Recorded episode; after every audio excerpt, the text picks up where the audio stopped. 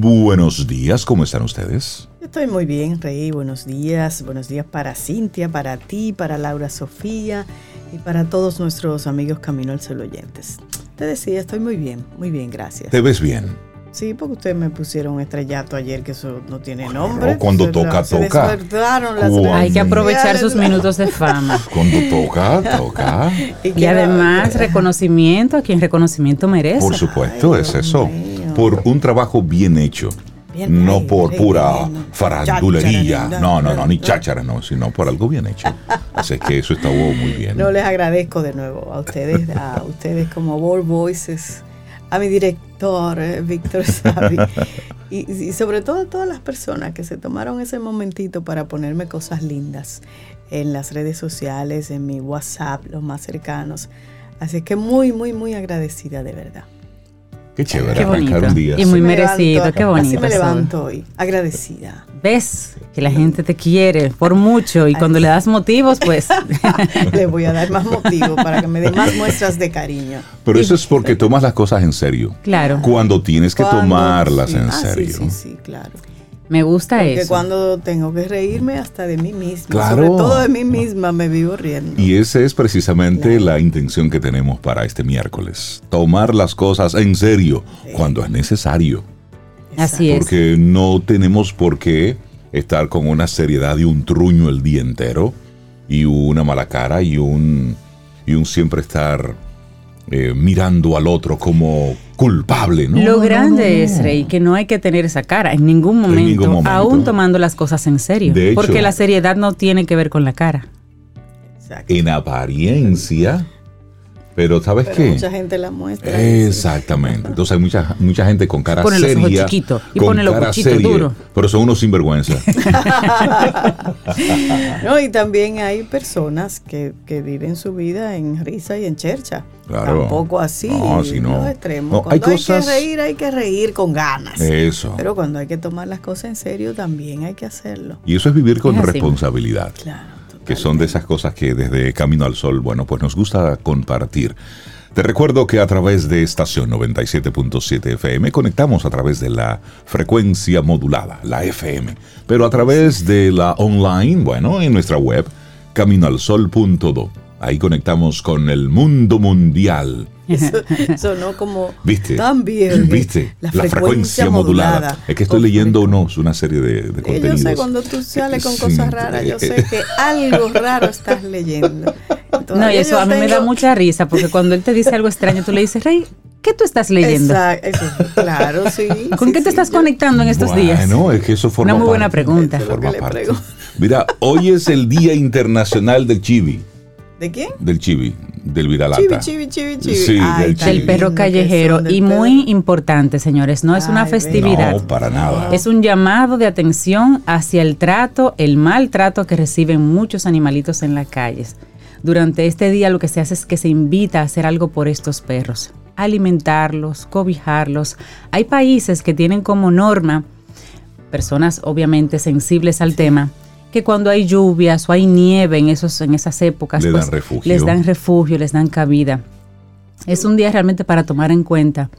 Y, yo personalmente estoy muy a favor de la adopción. Y aquí hay muchos refugios y muchos lugares que, hay, que tienen estos perritos ahí eh, disponibles y que pasan trabajo. Reciben amor, reciben refugio, como su nombre lo indica, pero esos lugares también tienen que estar lidiando con los temas de cómo alimentarlos, la salud la salud como tal de ellos, los veterinarios y demás.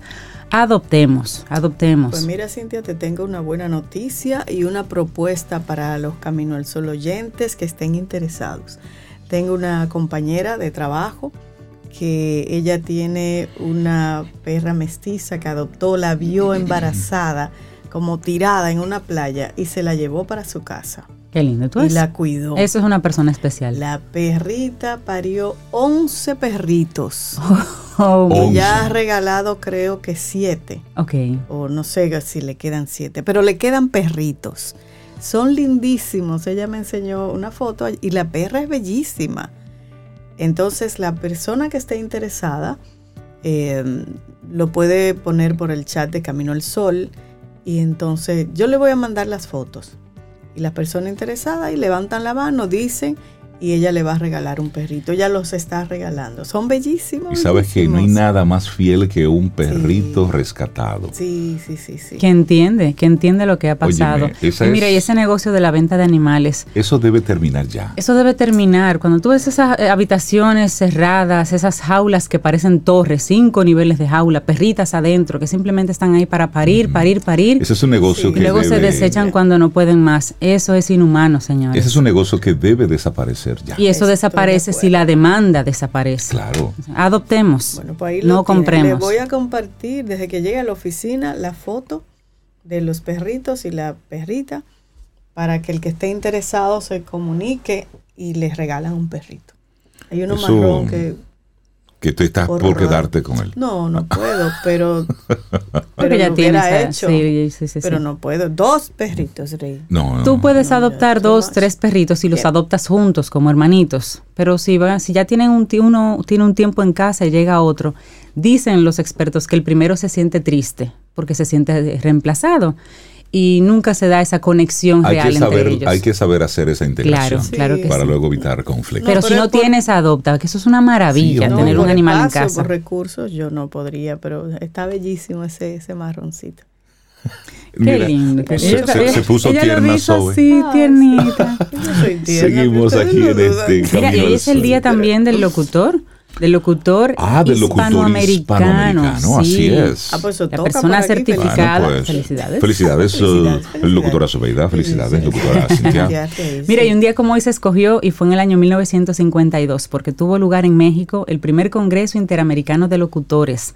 Y en el año 2010 Gracias a una ponencia eh, presentada en Cuba por el señor Oscar Viñas, se acordó celebrar ese día, 27 de julio, como un día para reconocer la labor de todos los locutores de habla hispana. O sea, no es de un país en particular, sino hoy es el Día Internacional del Locutor Hispanoamericano y se celebra por en Argentina, obviamente entonces, Argentina, Colombia, Guatemala, República Dominicana, Perú, México y Cuba, y tiene entre sus objetivos esenciales la defensa del idioma español el respeto a la profesión, el derecho a la libre expresión.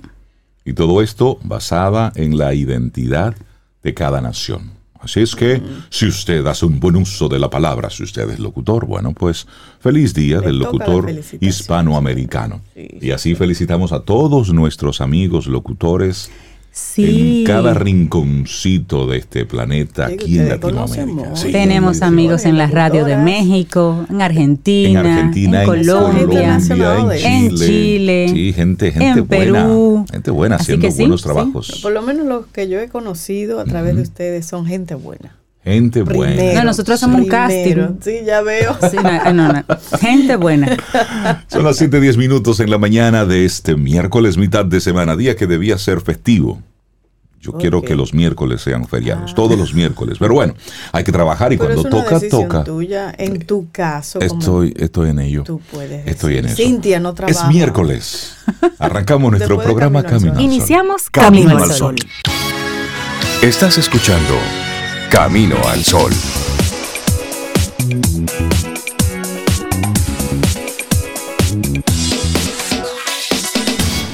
Laboratorio Patria Rivas presenta En Camino al Sol, la reflexión del día.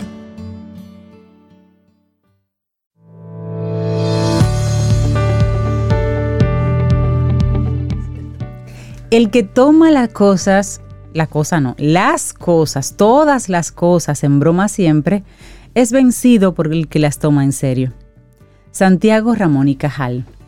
Y nuestra reflexión va en esa misma línea, cómo no tomarse las cosas tan en serio. y vamos a comenzar con, con una pregunta. ¿Te has fijado que se sufre a veces por tomarse las cosas con una seriedad exacerbada? ¿Le ha pasado eso? Mm. Te quedas afectado, dándote vueltas a ese, ese fallo tuyo que consideras inadmisible o a ese comentario inapropiado del otro que te deja mm, ese mal sabor en la boca. Sin embargo, la seriedad también tiene sus ventajas. Seguro que has conseguido muchas cosas a lo largo de tu vida por demostrar seriedad en tus acciones, relaciones y compromisos. Y es precisamente esas recompensas obtenidas lo que potencian tu sentido del deber y la seriedad porque lo asocias a responsabilidad y competencia. Claro, soy una persona seria. Nos decimos en una entrevista de trabajo, en cualquier página de contactos, cuando queremos demostrar que somos personas de confianza, que no tenemos miedo al trabajo o al compromiso y que con nosotros se puede contar. Y es que esta acepción del término serio, entendido como formal y cumplidor, es muy tentadora, especialmente si tienes tendencia a ser perfeccionista y te mueves mucho desde el tengo que, debería que. Lo que venimos a contar hoy es prácticamente que ser serio, ser responsable, no está reñido con ser distendido, con ser alegre y con ser flexible. Puede ser una persona comprometida a la vez que una persona relajada. Puede ser un profesional a la vez que alguien con sentido del humor, por ejemplo. Así es. Sin embargo, tomarte todo con trascendencia, rigidez, dramatismo, ¿Es de persona seria? Sí, desde luego, pero ¿es productivo? ¿Es eficaz? ¿Es sano? No, eso es usted tener un truño. Lo cierto es que no. Ya se ha demostrado que tomarse las cosas tan a pecho no solo correlaciona con estrés, problemas cardiovasculares, ansiedad, sino que además nos hace perder creatividad, razonamiento práctico y satisfacción con la tarea. Algunas preguntas, te las dejo ahí. ¿Y si dejo de ser serio, no me toman en serio? ¿Y si llevo siendo serio toda mi vida? ¿Y si tomarme las cosas de manera más superficial me convierte en un irresponsable? Mm, buenas preguntas. Si te las haces, esas tres preguntas, es que todavía muestras mucha resistencia a perder el control y tienes miedo de llegar al caos si te relajas un poco. No temas. No se trata de que te conviertas en quien no eres, ni que hagas un cambio radical y pases a tomártelo todo, así como en, en chercha. Las cosas no son blancas o negras. Imagina la seriedad como un rasgo que se extiende en un continuo que va del 0 al 100, en el que puedes moverte según las circunstancias y los momentos. No tienes que vestir siempre con el mismo traje serio hay una seriedad excesiva que deja de ser sana y pasa a convertirse en un corset que te hace rígido, sobreprotector, obsesivo y tenso. Pero entonces, ¿cómo dejar de tomar todo con tanta seriedad? Vamos a compartir aquí algunas sugerencias. Bueno, la primera sugerencia es despersonaliza. Deja de ver ofensas y malas intenciones en las conductas de los demás. Esto no significa que no puedas molestarte, enfadarte, desaprobar lo que otros hagan o dejen de hacer. Eres libre en mostrar acuerdo o desacuerdo y hasta en emitir tus valoraciones. Pero hazte el favor a ti mismo de no leer agravios constantemente en los comportamientos de los demás que no te gustan o que no coinciden con los tuyos. Lo que hace el otro que te desagrada a ti no tiene por qué ser algo que te dañe u ofenda. De hecho, no tiene que ir dirigido a ti con mala intención ni para perjudicarte. Despersonaliza, busca otras explicaciones, no justificaciones, explicaciones a las conductas de otros que no encajan con tus esquemas, con tus creencias o con tus valores. Lo que hace el otro no siempre tiene que ver contigo, sino que responde a formas de entender la vida del otro, sus creencias, sus patrones socioculturales, sus hábitos, sus preferencias, no siempre tiene que ver contigo. Así es. Y este me encanta, el próximo. Diviértete. No estés siempre trascendiendo. Es decir, tú viniste con una misión de Salvador. ¿Qué es esto, no? Suelte esa capa. Lávela, tiéndala al sol. Y mientras tanto goza un poco. No todo tiene que tener un significado profundo. No. Ni todas las conversaciones tienen que ser intensas, profundas. Ni todas las conductas lógicas ni todas las elecciones han de tener un sentido práctico y útil. No. Deja un apartado en tu vida para lo superficial, para lo ameno, lo sencillamente entretenido, lo superfluo, lo que solo es intuitivo, lo que no solamente es racional, lo que solo persigue divertirse, deja un componente, un componente de ocio, de diversión, de entretenimiento. No tienes que estar produciendo siempre, ni invirtiendo tu tiempo en todo momento en obligaciones y tareas que son rentables. Si te reflejas ahí, para ti. Respira, afloja, descansa, sonríe y ríete más. Suelta. Suelta. sí, importante. Esta también me encanta y, y tiene que ver con, con la que acabas de compartir incorpora el sentido del humor. Claro. No hay nada mejor que el humor para aflojar al serio. Puedes empezar por, ver el lado cómico de las cosas, incluidas las cosas desafortunadas. si mi perro, Lía, por ejemplo, se come un billete de 50, 50 pesos ya no hay y no duele. Ay, sí, pero no duelen tanto. Digamos que 50. Menos que un botellón, pero sí. O de 2 mil. Dos mil pesos. Ese duele. Si Lía se lo come, se comprende que los primeros segundos o minutos, ni pizca de gracia ni de chiste yo le voy a ver a eso. Exacto. Son dos mil pesos. Pero. Pero vale más la perrita ahora. se comió. Señor, perdón. Me estoy dando en el pecho. Pero si trasciendes ese momento de seriedad y de pique, ¿verdad? Y de escuela, y te imaginas cómo lo vas a contar cuando veas a tus amigos, tú mismo te vas a dar cuenta de que vas esbozando una sonrisa, porque empiezas a imaginarte a ti mismo buscando entre los excrementos del día, diciendo, esos dos mil son míos.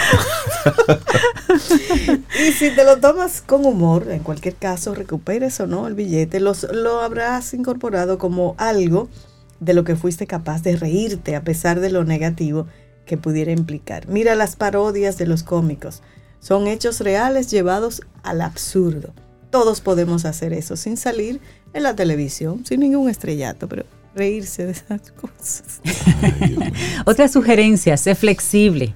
Significa que contemples las cosas desde un ángulo no determinista. Nada es tan dramático, irreversible ni trascendente como para no revertir su efecto negativo en algún grado, y si no, poder aprender de ello o tener otra oportunidad. Una característica de la gente extremadamente seria es que suele ver los problemas o decisiones en términos dicotómicos, blanco o negro, no hay grises, con lo que cada elección se torna en algo trascendente y vital. Comienza por contemplar los grados intermedios de las situaciones, y eso te facilitará el no tomarte las cosas tan a pecho. Pregúntate en esas circunstancias, ¿realmente esto es tan, tan, tan determinante, tan, tan, tan importante. Pregúntatelo. Y verás que casi nunca. Bueno, y número 5, rodéate de gente divertida, de gente positiva. No subestimes, no subestimes esta última propuesta. Busca a aquellas personas en tu entorno que te generen paz, que te den energía positiva, que te den alegría. No hace falta que te hagas íntimo o que te hagas o tengas que crear un grupo desde cero para esto. No. Basta con que detectes dónde están y las elijas para pasar unos minutos. Son gente vitamina, gente chévere. Lo vas a sentir rápidamente en ti, en tu cuerpo, como cuando sales a ver una película de risa o hacer deporte. Ve hacia ellas, date tu dosis de gente positiva. Claro, y observa cómo no van encorsetados, cómo se alejan, cómo se ríen de sí mismos, de sus errores y de las circunstancias adversas, haciendo de un obstáculo una anécdota con la que entretenerse luego. Eso me encanta. Y en serio, no te lo tomes todo tan en serio. ¿Te lo tomas todo a pecho? Revísate, revísate. Dice, dice ahí para cerrar eh, un camino al solo oyente, señores, qué terrible. Omar Valdés, voy a decir el nombre. te tiraron al medio. Si mi perra se come dos mil pesos, la vendo como alcancía. De la boca para afuera, Omar. ¿Cómo no tomarse las cosas tan en serio? Escrito por Patricia Córdoba y fue nuestra reflexión aquí en Camino al Sol. Laboratorio Patria Rivas presentó En Camino al Sol la reflexión del día. Tomémonos un café. Disfrutemos nuestra mañana con Rey, Cintia, Soveida, en camino al sol.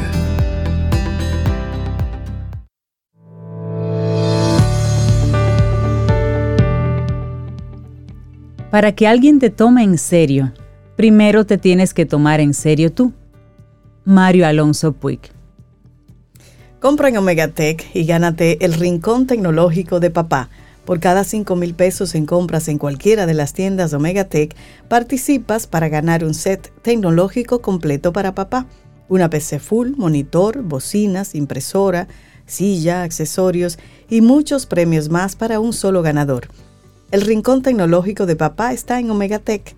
Promoción válida del 4 al 30 de julio de 2022. Más información en nuestras redes sociales arroba Omega Tech RD. Omega Tech en tecnología somos más.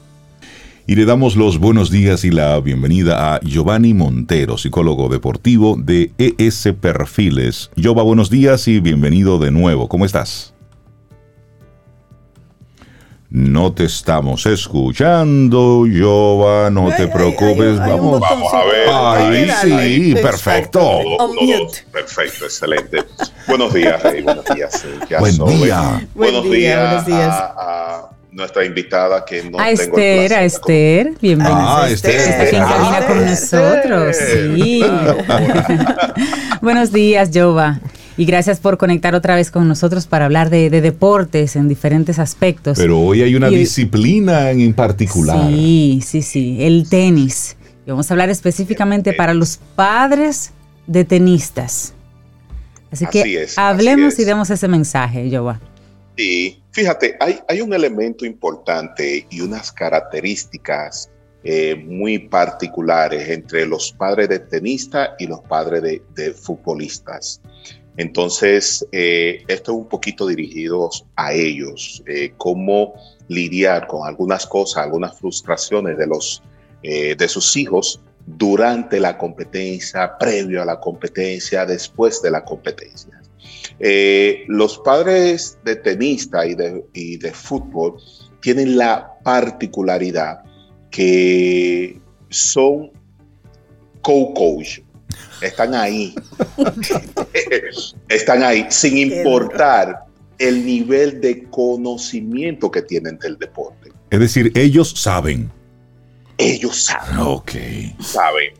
Entonces, y se hace mucho más dramático el proceso cuando han practicado tenis. Entonces, sí, porque ellos hablan con base. Porque cuando yo jugaba, exactamente. No, no, que es revés tuyo, tú tienes que hacer esto, tú tienes que ser más agresivo y todo eso. Y si el coach nunca ha eh, jugado tenis, ahí es ahí sí es duro. Así es, porque hay una parte donde, donde los padres apoyamos a nuestros hijos, pero hay otra parte donde los padres presionamos a nuestros hijos. Y muchas veces no conocemos la, la diferencia entre uno y otro. Y algunos, peor todavía, lo que hacen es que utilizan todo el sacrificio que hacen, porque es un sacrificio, para motivar al, niño a que juegue mejor, a que sea mejor. Entonces, sin darse cuenta, lo que están haciendo es eh, presionando tanto al, al, atleta que el atleta simplemente desea no seguir practicando, no seguir jugando. Giovanni, en este momento estoy seguro que te está escuchando un papá, una mamá, que sus hijos practican tenis, fútbol u otra disciplina. ¿Cuál es tu mensaje, tu recomendación profesional para aquellos padres que tienen esa carga, tienen esa presión, se toman tan en serio algo que debe ser divertido? Así es, así es, así es. Miren, eh, eh, el problema es que los padres eh, lo asumen como un sacrificio de ellos hacia sus hijos. Ah, partimos por ahí. Ahora bien, cuando los padres lo asumen de esa manera, lo que buscan es que sus hijos tengan, tengan éxito. Entonces comienzan a presionarlo. Entonces, los padres tienen que cuidar ese lenguaje corporal que utilizan a la hora del entrenamiento, a la hora de un juego sobre todo, porque he tenido padres que han dicho, no, no, no, es que cuando yo lo veo que hace una rabieta, yo me paro y me voy. O, o, simplemente yo estoy hablando con otro padre mientras está ahí para, para que él no sienta presión, pero el niño está pendiente de todo lo que hace los, eh, el padre en esa parte. Entonces, cada, cada comportamiento eh, el niño lo interpreta de manera muy particular y lo interpreta de una manera como de rechazo a lo que está pasando, sin importar si está perdiendo, si cometió un error, se hizo, hizo una jugada. El niño lo, lo, lo experimenta de esa manera. Entonces es importante que los padres cuiden el comportamiento no verbal delante de los hijos cuando están en proceso, sobre todo de juego, sobre todo de juego, eh, que no utilicen la, eh, lo que hacen, que no utilicen los premios como un motivador para que sus hijos ganen partido o mejoren, porque es un error que están cometiendo. Entonces los niños sienten que cuando pierden no merecen, eh, lo, por ejemplo, eh, el bulto o la raqueta nueva o el juego de pelota o el juego de tenis que está utilizando para, para ir a la cancha. Entonces, es importantísimo, importantísimo que los padres se enfoquen a que yo te voy a apoyar y yo te voy a apoyar incondicionalmente. Que no es premio y castigo. No es premio y castigo. Ahora bien, hay, hay ciertos elementos que los padres deben saber y, deben trabajarlo con sus hijos. Tienen que definir qué tipo de metas es que deben de tener con, con los hijos. Si una meta de resultados, si una meta de rendimiento o una meta de proceso. Personalmente, nosotros recomendamos la meta de proceso, es decir, enfocarse en el comportamiento para el desarrollo de esas habilidades, no solamente dentro de la cancha, sino fuera de la cancha. totalmente. Pero los padres están más enfocados en una meta de resultado porque buscan resultados. Porque yo necesito que tú estés en el ranking, porque yo necesito que tú consigas una beca para irte a estudiar a Estados Unidos, porque yo eh, necesito que tú ganes este torneo. Entonces, cuando se enfocan en la meta de resultados, los resultados lamentablemente tienden a ser negativos emocionalmente, psicológicamente y deportivamente.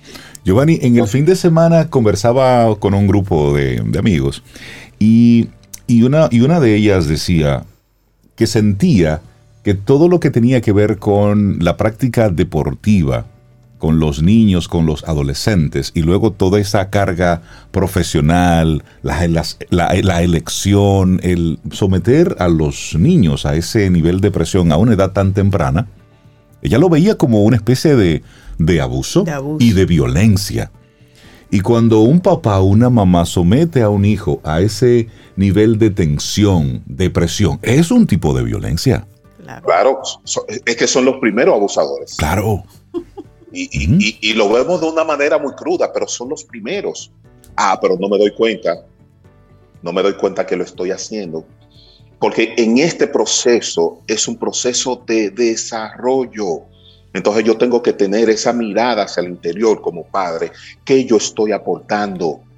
Si mi hijo está reaccionando de una manera específica, ¿qué estoy aportando en el proceso?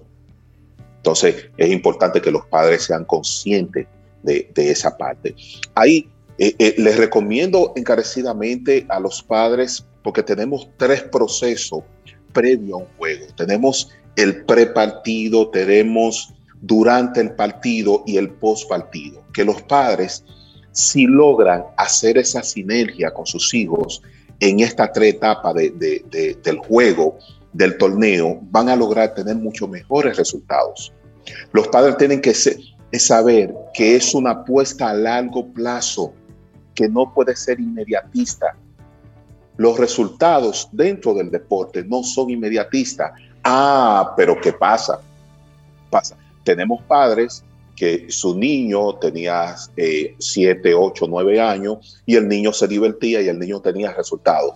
Pero ahora el niño no está en esa etapa recreativa, está en la etapa competitiva. Claro. Entonces ahí es que comenzamos a atacar porque tú no jugabas así, porque tú no hacías esto. Porque antes tú le ganabas a todo el mundo y ahora te está dejando ganar de cualquiera porque así mismo lo expresa. Entonces, cuando un niño escucha, me dejo ganar de cualquiera. cualquiera. Entonces, eso, eso, eso siembra. Claro. Claro, claro, psicológicamente, pero como padres no nos damos cuenta que lo estamos haciendo.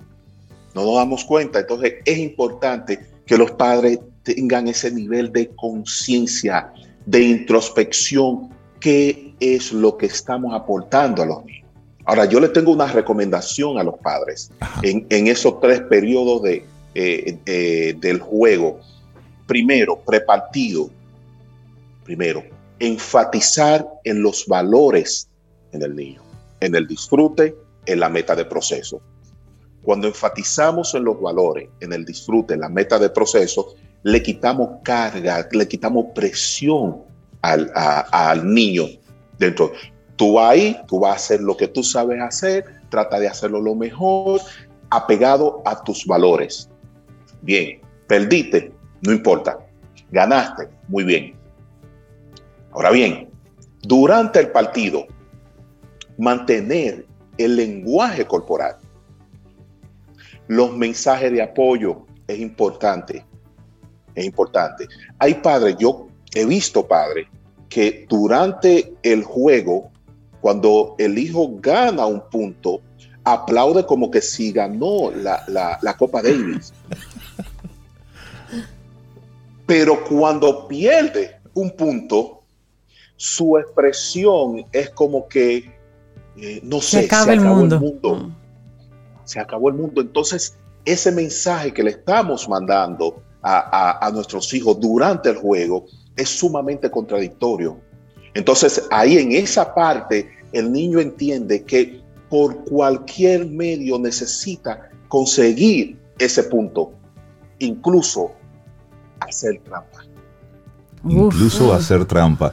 Giovanni, en esa misma línea, eh, hemos hablado en varios momentos sobre la película King Richards. Sí, pero quédate con la información, con la sugerencia post partido. Sí, por supuesto, porque precisamente a lo que quiero hacer referencia es a lo que hace o lo que hacía el papá de las Williams cuando ellas estaban jugando. Él no estaba sentado viendo los partidos sino que lo veía a través de una pantalla, a través de... Estaba, de espaldas y él solamente escuchaba... Y que él se ponía malo. Entonces... ya no podían estar viendo eso. E, tomando en cuenta eso que tú dices, el lenguaje corporal, eh, la euforia del momento, si hay éxito, o el desagrado del, del fracaso, ¿cuál es tu sugerencia? Porque el cuerpo habla solo y tú no lo puedes controlar. ¿Cuál es tu sugerencia para los padres? Que estén o que no estén en la cancha? Mira, e, e, es bastante variable, porque si los hijos asumen que hay una, que hay una mayor presión, presión con los padres en cancha por todo lo que no verbalizan, pero expresan a nivel corporal, es mejor que no estén. Que no estén. Que no estén. Ahora bien, ahora bien, el apoyo de los padres tiene que venir antes y después. Ok. antes y después, porque he, tenido la experiencia de padres que no están en cancha, pero después que sale el juego que el niño perdió, se molestan, están molestos, físicamente molesto, no quieren hablar con los hijos, eh, eh, cogen la cosa de, manera eh, violenta, vámonos para la casa y todo eso, y ya, entonces es un rechazo a lo que pasó él no necesita ya estar en cancha, ya él lo está haciendo antes y después. Totalmente. Por eso, por eso es importante. Y yo que te traigo todos los días aquí. Exactamente. Y en post partido, importantísimo este trabajo. Motivar a la reflexión, a la solución de problemas, a los planes de acción. ¿Qué hiciste? ¿Cómo lo hiciste? ¿Cómo pudiste hacerlo mejor? ¿Te sentiste satisfecho con ese proceso? Entonces, a partir de ahí, el niño entonces comienza a hacer análisis importante de rendimiento. va cuando un chico hace un deporte porque le gusta, no es porque quiere ser profesional ni nada, simplemente le gusta y resulta que es bueno y que el coach ve que es bueno y le dicen al papá el chico tiene madera, la chica tiene madera, debe darse algún tipo de conversación para que el chico mira, tú vienes aquí porque te gusta, pero vemos madera para llevarte al plano profesional y sentarle y explicarle qué va a suceder y el cambio que, va a suponer esto y lo que se esperaría de él actitudinalmente, porque ya yo no vengo porque me gusta, ya están esperando y me están mirando de otra forma. El chico tiene que ser el primero en estar de acuerdo y saber exactamente lo que va a pasar. Claro, claro, porque el acuerdo generalmente se hace con los padres, entonces los padres comienzan a, a presionar. Y el niño, que lo tenía como diversión, como recreación, entonces se está viendo en una posición de que lo están empujando a hacer algo que él no quiere hacer. Sí, se siente acorralado. La primera, sí, la primera persona que debe estar de acuerdo con los cambios y los niveles de entrenamiento es el atleta. Padres de tenistas, Giovanni Montero, muchísimas gracias por tocarnos este tema. Y creo que esto aplica para, para cualquier padre que tenga a su hijo en alguna disciplina, porque esos comportamientos eh, son muy del ser humano, exigir, el demandar y luego sentirse con poder sobre el otro, que ese es el otro tema. Pero no olvidemos que cuando estamos haciendo eso estamos manifestando un tipo de violencia. y ahí estamos haciendo daño. Giovanni Montero, la gente que quiera conectar contigo y todo el equipo de ES Perfiles. A través del teléfono 809-750-0716 o a través del Instagram, que ahí tenemos todos los datos, arroba ES Perfiles. Excelente, Giovanni. Muchísimas gracias. Un abrazo. Ten un buen día, un buen despertar. Hola. Esto es Camino al Sol. Camino al Sol.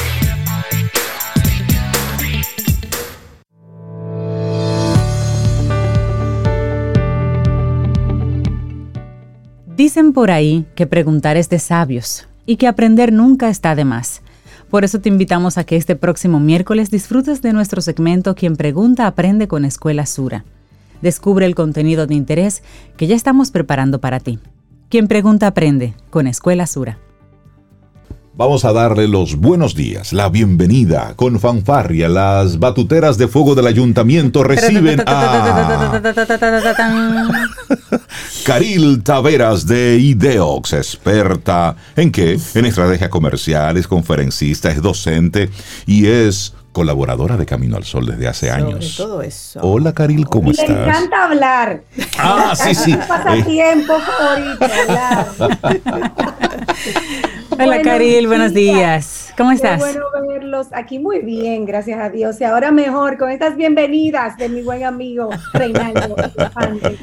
Camino al Sol oyentes, bienvenidos a este espacio. Yo creo que voy a tener que venir como más seguido, porque es que ustedes me levantan mucho el ánimo, Rey. Pero, Mira, a ver. Todo depende de ti. es tuyo, dice Sobeida. Sobeida, ese autolibro espectacular. Me encantó escuchar tu voz ahí. Ay, gracias, Caril. Genial. gracias. Qué bueno. Hablemos de transformación digital y cuáles son esos retos, Rey, Cintia, Sobeida, Camino al Sol oyentes. Miren, ustedes saben que nosotros iniciamos nuestra sexta corte del programa de transformación digital. Sí, seis, ya vamos en la sexta. Felicidades por ello. Sí, muy bien. Y aprovecho para saludar a nuestros participantes que se conectan y nos escuchan también en Camino al Sol. Algunos de ellos incluso nos han conocido a través de este espacio, así que nos encanta. Todo qué bueno, qué, bueno. Pues miren, comenzamos este grupo, ya vamos en la tercera sesión de clase, las dos primeras de nuestro querido profesor Jesús Izquierdo y la mía fue la clase de ayer. Y dije, wow, qué, qué oportuno que hablemos de este tema mañana en Camino al Sol, porque ayer tuvimos una especie de sondeo a través de un, de un eh, blog que compartimos con ellos previo a la clase como para poder entrar en sintonía, como cuáles son esos retos que están eh, eh, enfrentando las organizaciones que están en vías de transformación y escucharlos pues no hace más que validar lo que nosotros desde nuestra experiencia en consultoría pues ya sabemos. Hay muchísimos, pero el más relevante, señores, y sigue siendo el más importante, es la digitalización de la mente, del liderazgo de las organizaciones hasta que nosotros no comprendamos que todo este proceso arranca con la mente de alguien, definitivamente no hay herramientas que valgan. Tuvimos una conversación hace unos días con, una organización que nos llama porque está inmerso en un reto importante. Llevan seis dígitos en dólares invertidos en su proceso de transformación digital. Se han quemado una buena cantidad de equipos en el proceso. Digamos que esa tiene todos los checks de lo que nosotros decimos que es la experiencia cuando se comienza por las herramientas. Y definitivamente lo, relevante de la conversación es que aunque entendieron nuestro discurso basado en nuestra experiencia, que esto tiene que comenzar por la cultura, les cuesta. ¿Por qué? Porque al liderazgo les cuesta asumir que se equivocaron en el proceso. Claro. Y esto, eh, para, el, para el, el, tipo de, de, seguidores y de oyentes que tenemos, creo que es una conversación que vale la pena elevar, porque aquí tenemos, digamos que, la creme de la creme de las, de las organizaciones, o sea, nuestros seguidores son con perfiles bastante elevados y muchos de nuestros seguidores, emprendedores, empresarios, directivos, eh, que conectan con estos, con estos temas que traemos a Camino al Sol y con los que Camino al Sol ofrece, pues están en posiciones de hacer un cambio en este sentido. Así que digamos que nuestro, nuestro espacio de hoy es un llamado de atención, un llamado de alerta a todos los empresarios, directivos y emprendedores que nos escuchan y, ¿por qué no?, aquellos que todavía no han iniciado este camino y que se alimentan conceptualmente de lo que nosotros compartimos. Comienza por ti, Camino al Sol oyente. Todo este proceso comienza en tu cabeza y si nosotros no somos capaces de entenderlo, pues definitivamente vamos a, quemarnos en el proceso. Recurso, talento, gente, tiempo, dinero, mucho dinero, por no comenzar bien. Y en esa misma línea, Caril, solamente hacer el, el paréntesis. Deja de llevarte de la publicidad de las herramientas que te venden la herramienta como la panacea, pero esa herramienta, si no viene acompañado de un entendimiento, del por qué, pues estás votando el dinero. ¿Y, para qué? y lo que estamos recibiendo a través de los diferentes medios es publicidad, es promoción, porque cada quien quiere vender lo suyo. Y con lo que nos trae Caril hoy es precisamente entender todo lo que tienes que hacer antes de pasar la tarjeta. Absolutamente, muy, muy, muy relevante eso que estás diciendo, porque cabe señalar que esto no es una moda, esto no es una ola, eh, en el mundo de las empresas y cada cierto tiempo sale un gurú, con, entre comillas, con un concepto completamente nuevo y disruptivo para el momento y comenzamos todos a caminar en esa dirección. Recuerdo que en los 80 se llamaba calidad total, después se llamaba en los 90 reingeniería y bueno, al final se trata de entender tu organización, de entender tu empresa, de entender tus clientes. Entonces, la transformación digital no es una moda. De hecho, cuando nosotros nos preguntan, bueno, pero ustedes son expertos en transformación digital, nosotros somos expertos en transformación de modelos de negocios. Y la digitalización es tan solo una de las formas en que los negocios necesitan adaptarse a la nueva realidad del cliente 4.0. Un cliente con unas características muy particulares. Todo comienza por el señor cliente. En los, cuando yo me gradué, por ahí, momento cédula al suelo, por los 90, de marketing, con mi buen eh, mentor Philly Kotler con aquel libraco de Uy, sí. todavía lo tengo. yo, ay, Cintia, yo, yo, yo cometí un error, pero bueno, ya no tengo nada más. Lo doné y ahora me arrepiento porque como que debí quedarme con él para siempre. Philly Kotler hablaba de las 4 P. El cliente no estaba en ningún sitio, era precio, producto, promoción y plaza. Pero luego nos migramos a las 8C y resulta que es cuando comenzamos a darnos cuenta que todo este buen mambo de negocio lo maneja el cliente. Entonces es exactamente lo mismo. Coloca a tu cliente en el centro, entiende las necesidades actuales de tu cliente y sobre todo unas necesidades que vienen con una carga importante a partir del COVID. ¿Por qué? Porque nosotros estuvimos en contacto con modelos de negocios, con marcas y productos que jamás hubiéramos conocido en un estado natural, porque estábamos todos en una búsqueda intensa de, cómo hacer nuestro tiempo diferente mientras estábamos confinados.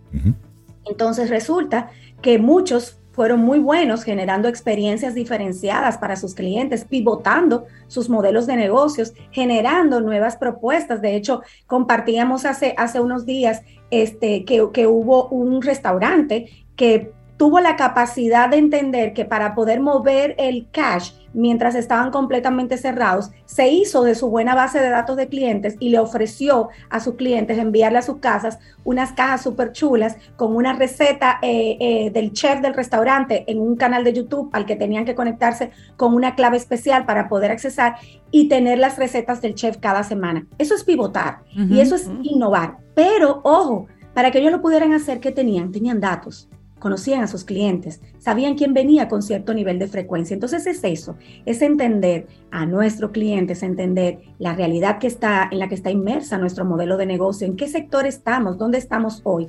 Y a partir de ahí hacerse las preguntas correctas para poder enmarcar nuestra transformación en el entorno digital de cara a nuestra realidad. No es porque otra empresa que yo conozco lo hizo, que compró esta herramienta, que le funcionó. ¿Qué necesitas activar? ¿Cuál es tu estrategia cliente céntrica? ¿Está la cultura de tu organización lista para adoptar un nuevo ADN? Un ADN más cliente céntrico, un ADN más digital. Todo esto precede a las herramientas.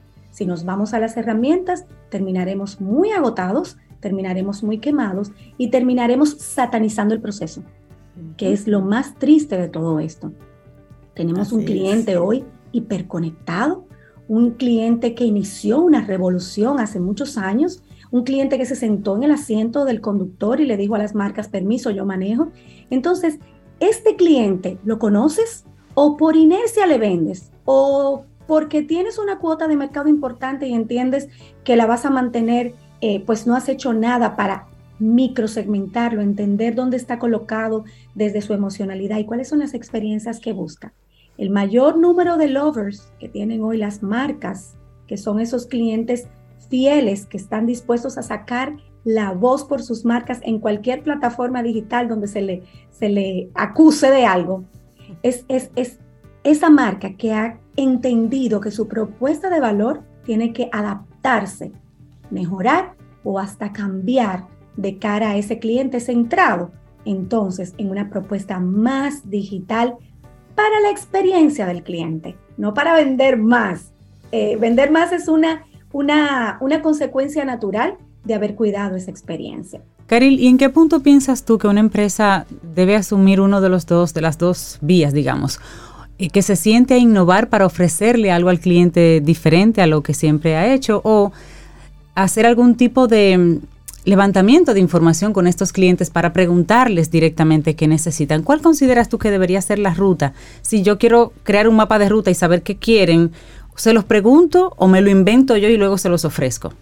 Mira, la realidad es que en el pasado teníamos grandes presupuestos alojados a la partida de investigación de mercado para poder entender a los clientes y sus necesidades y poder innovar desde la perspectiva de productos. Pero en el día de hoy, gracias a la cantidad de información que dejamos en nuestras interacciones con nuestras marcas y nuestras empresas, todas las interacciones que tenemos en las redes sociales con etiquetas eh, buenas y hacer un buen social listening, estamos levantando información de forma continua. Lo más importante, Cintia, de eso es utilizar la información que ya tenemos para comenzar a hacer el genoma de nuestro cliente, para poder entender cuál es el ADN del cliente que tengo, pero también entender el cliente que quiero porque los clientes nosotros tenemos que trabajarlos desde la perspectiva de, tengo un cliente de alto valor, tengo un cliente de alta fidelidad o tengo un cliente cíclico. ¿Cuál es el cliente que quiero? Y en función de eso se comienza a levantar lo que sería la propuesta de una estrategia cliente céntrica. Es muy, muy relevante en esta era tener un área de la voz del cliente dentro de las organizaciones, pero no solamente escucharla, sino accionar en consecuencia. ¿Cómo voy a levantar esa voz del cliente. Tengo los journey maps de mis clientes levantados, de mis segmentos de cliente. Conozco el viaje que hace el cliente en cada interacción conmigo. Conozco los puntos que son relevantes para mi cliente en su interacción.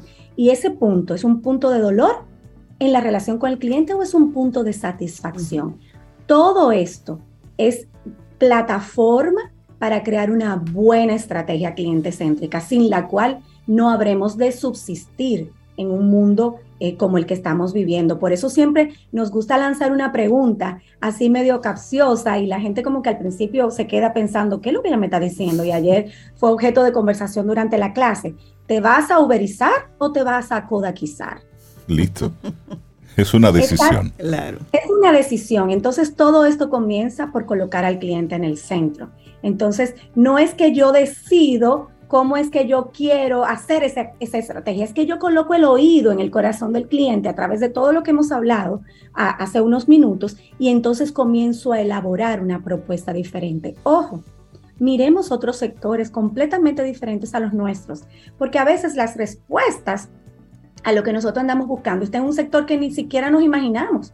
Y hablemos de Oculus. ¿Ustedes recuerdan eh, aquellos antifaces eh, de juego? Bueno, pues Oculus era eso, era una, era, es, nace como un, en el mundo de la gamificación para los chicos y para los adultos que se creen chicos jugar de forma particular con una, una, un antifaz de realidad virtual y realidad aumentada, permitía que por, para, hacia donde tu mirada girara, pues le daba ventaja a, a lo que tú estuvieras viendo, si era una batalla o algo. Pues, ¿qué hizo Facebook? Facebook dijo, lo quiero. ¿Por qué? Porque eso va a mejorar mi plataforma, va a mejorar mi algoritmo y hoy esa es la herramienta que le está permitiendo al mundo hablar de la democratización del metaverso, porque es a través de la cual el humano va a poder interactuar en un mundo mm. de realidad virtual y realidad aumentada. Entonces, ojo, aquí lo importante es activar eso que siempre nos dice Jesús de la futurología empresarial. Y para eso hay que sacar espacio para pensar. Líderes, hay que tener espacios de reflexión, hay que tener espacios acompañados de tu equipo directivo, acompañados de un buen equipo de consultores o asesores externos para pensar, porque la innovación no viene por inercia, la innovación viene por entender una necesidad, por empatizar con una necesidad de mercado o porque sencillamente estamos sacando el tiempo suficiente para visualizar el futuro, mirar las tendencias, entender qué está pasando en otros sectores y decir, ajá, lo encontré, encontré la entrada del humano al metaverso, Oculus, lo compro y lo traigo. es, parece simple, pero son ejercicios. Pero no lo es, porque el diarismo nos va matando esa capacidad, la operatividad, el día a día, el resolver las situaciones eh, diarias nos va matando esa capacidad de detenernos y proyectar el negocio. Caril Taveras, la gente que quiere conectar con Ideox y todas esas ideas espectaculares que ustedes llevan de lo abstracto, lo llevan a la realidad. ¿Cómo conectan? Pueden acercarse a nosotros a través de nuestra página web www.ideox.net y por ahí pueden acceder a todas nuestras redes sociales. En este mes estamos hablando de innovación en los modelos de negocios, así que el contenido que estamos entregando justamente va en línea con lo que hemos estado dialogando en el día de hoy. Ya casi se nos acaba el mes, pero todavía tenemos unos días para nuevo contenido y puedes visitar en nuestra plataforma todo lo que ya hemos compartido. Excelente, siempre. Caril Taveras de Ideox, mapa de ruta para la transformación digital de los modelos de negocios. Eso y varias cosas más fueron el tema del día de hoy. Caril, gracias. Un abrazo. Te acompaña Reinaldo Infante. Contigo, Cintia Ortiz. Escuchas a Sobeida Ramírez. Camino al Sol.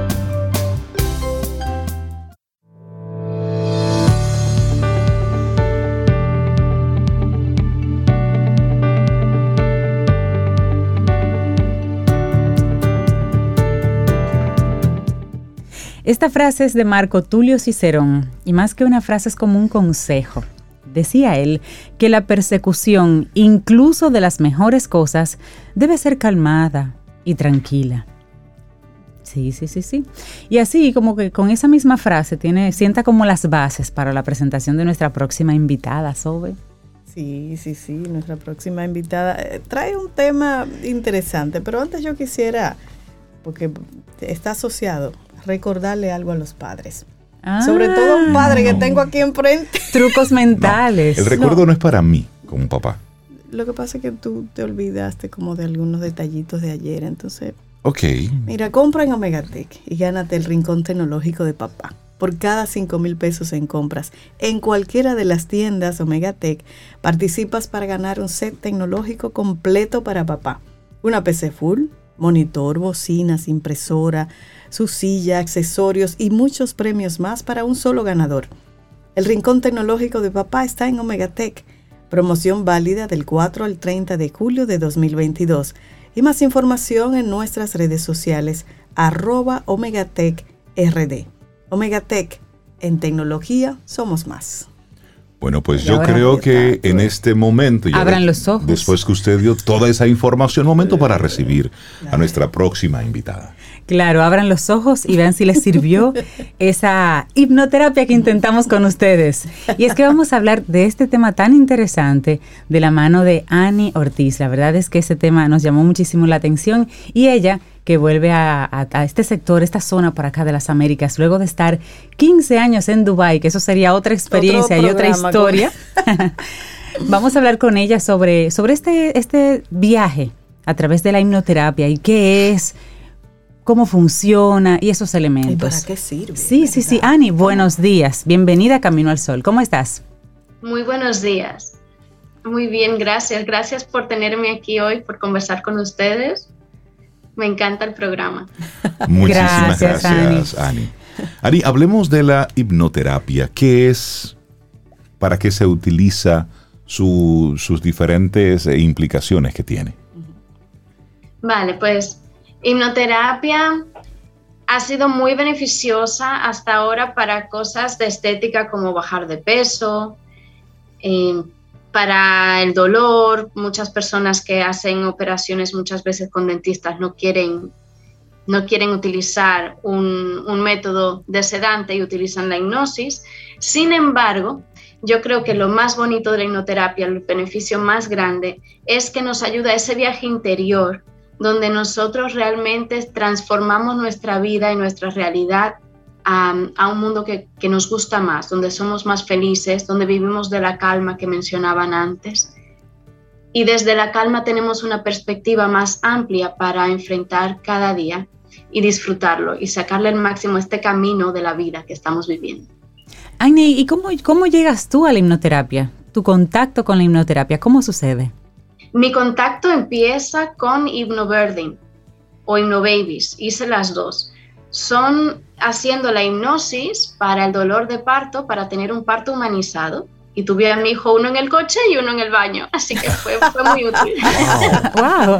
Aplicada para ti. O sea que tú sí sabes de lo que estás hablando. Entonces, cuando eso sucede, eh, ya tú tenías el conocimiento y lo aplicaste a ti misma. La primera vez, tengo tres hijos, la primera vez lo, lo estudié como para aplicarlo al parto.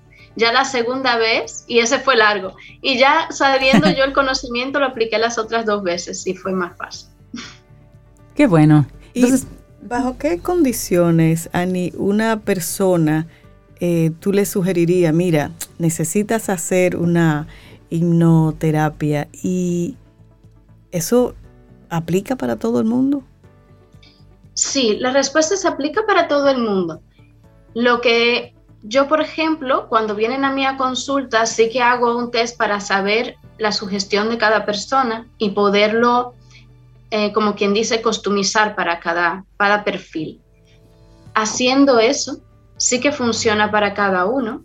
Y la razón que yo le daría para que vengan a hipnoterapia es, es muy amplia realmente. Puede ser un, un tema emocional, puede ser simplemente un tema de decir quiero una virtud más como confianza en mí misma, puede ser una dolencia física, puede ser un tratamiento que la persona está llevando em, ya de acompañamiento médico que necesita ese apoyo. Vamos a decir una persona que, por ejemplo, sufra de cáncer y quiera subsidiar los efectos de ese tratamiento o manejar también todo esto a nivel emocional.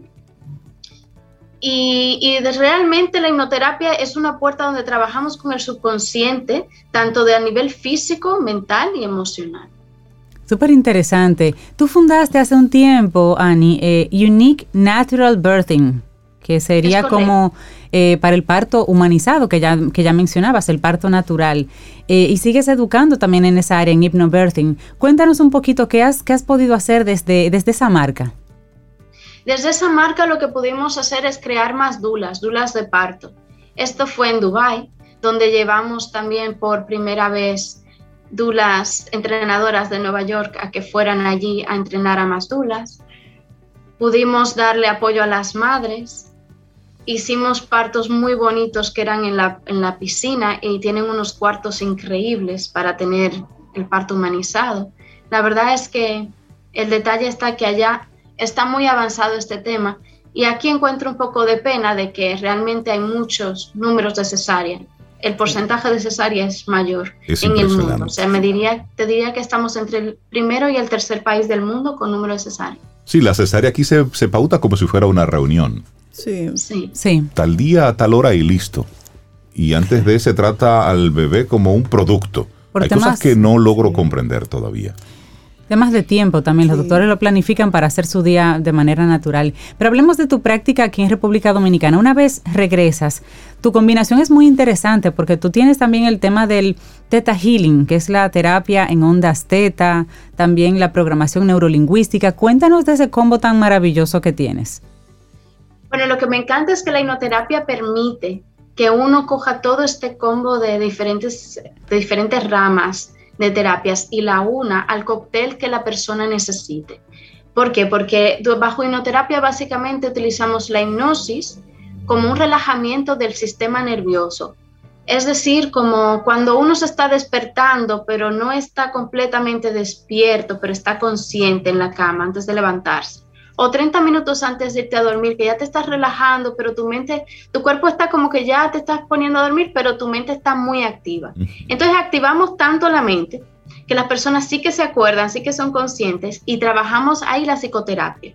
Y de ahí vamos agarrando las diferentes ramas, cada, cada especialista trabaja lo suyo, ¿no? Para mí es un placer, es, un gozo realmente unir hipnoterapia con Tita Healing, con Neurolinguistic Programming y realmente ver que incluso los músculos, la persona va haciendo como tics, donde las mismas células van cambiando, porque nosotros tenemos información celular que va saliendo de siete generaciones en la terapia y vamos modificando esto desde la, la neuroprogramación y la neuroelasticity, elasticidad neurocelular que tenemos, donde podemos crear un pathway, un camino nuevo de qué nosotros queremos hacer como conducta.